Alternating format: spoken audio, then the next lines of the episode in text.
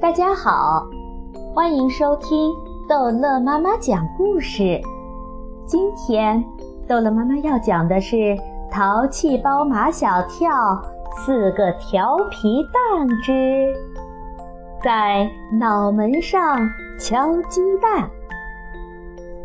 那天，全校学生到西郊体育场开运动会，午餐是每人一个煮鸡蛋。一个面包，一盒牛奶。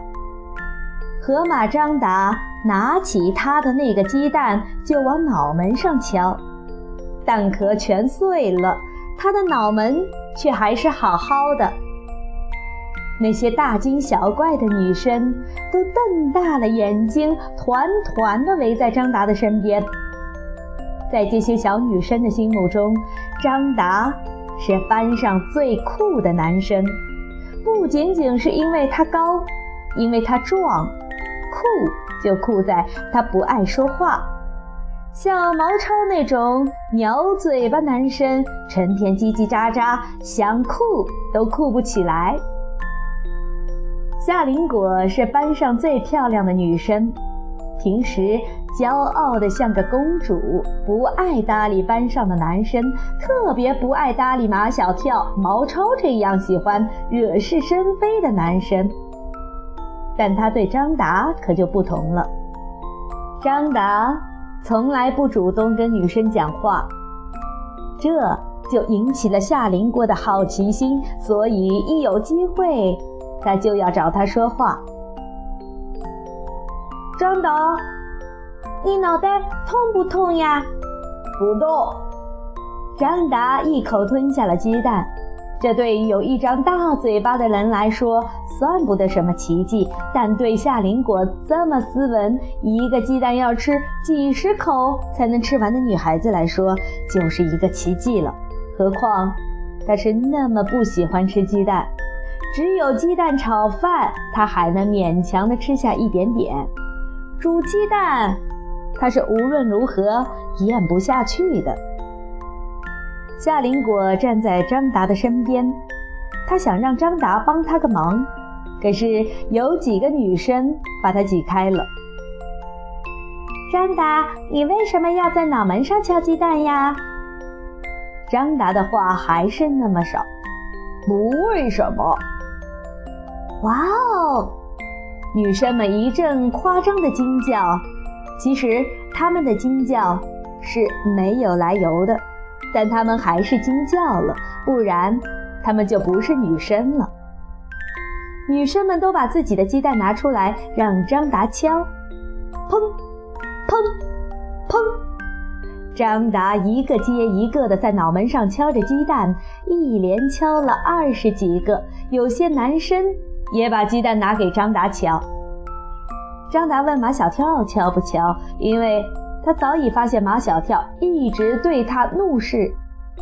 马小跳很坚决地拒绝了张达：“我就是在脑门上敲个鸡蛋嘛。”马小跳眼睛一闭，把他的那个鸡蛋向自己的脑门上敲去。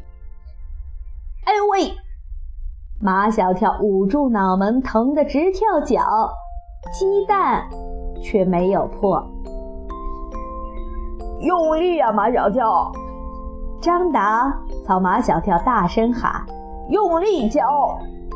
马小跳把鸡蛋高高的举起来，正正要用力的向脑门敲去的时候，他害怕了。马小跳敲啊！把脑瓜磕破了怎么办？张达就骂马小跳胆小鬼，有几个女生还向他耸鼻子。最让马小跳难受的是，马小跳的同桌陆曼曼和夏林果在交头接耳，他永远忘不了他们看他的那种眼神。这些女生都疯了，像陆曼曼这样聪明的女神，像夏林果这样漂亮的女神，居然会为张达这一一脸蠢相、话都说不清楚的男生所倾倒，就因为他有一个可以敲鸡蛋的脑门吗？马小跳很有些不以为然。马小跳见夏林果又蹭到了张达的跟前，张达脸红了，眼睛也不敢看夏林果，肯定心中有鬼。马小跳装作若无其事的样子，在他们身边走来走去。其实他想知道他们到底要干什么。张达，我想请你帮我敲鸡蛋。没问题。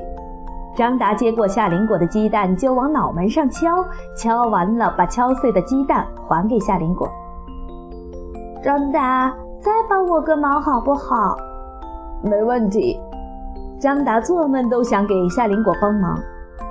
你帮我把鸡蛋吃了吧。没问题。马小跳看到张达把一整个鸡蛋塞进嘴里，几乎没嚼就吞下了肚子。如果换了他马小跳这样吃鸡蛋，非淹死他不可。马小跳越看张达越不顺眼。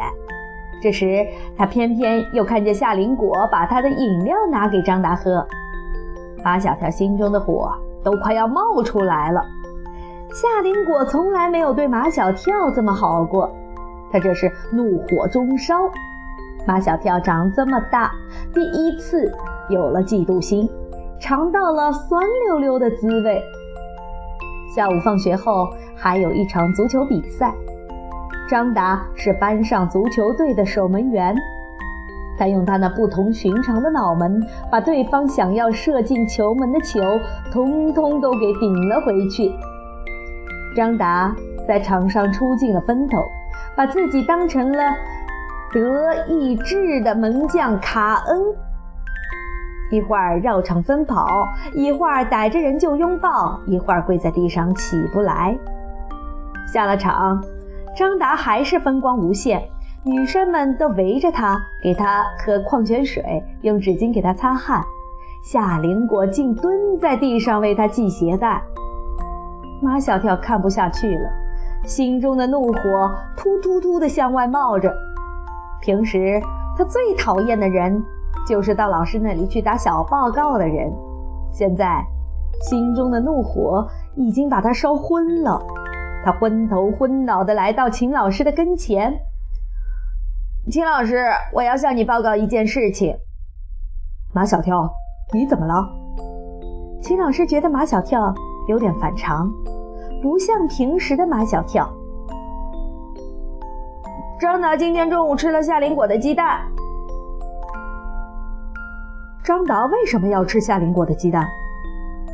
夏林果给他吃的。哦，我还以为是什么事情呢。秦老师笑起来。原来就是这事啊！秦老师便觉得马小跳今天反常了。马小跳在他心中一直是个大大咧咧的男子，今天怎么变得这么小鸡肚肠了？秦老师，中午发午餐时，你不是专门说过不许浪费粮食吗？秦老师问：“谁浪费粮食了？”夏林果把自己的鸡蛋拿给张达吃，就是浪费。秦老师说：“也许是夏林果想让张达为班上争光，有更好的体力来比赛，就把自己的鸡蛋省下来给张达吃了。这是好事呀。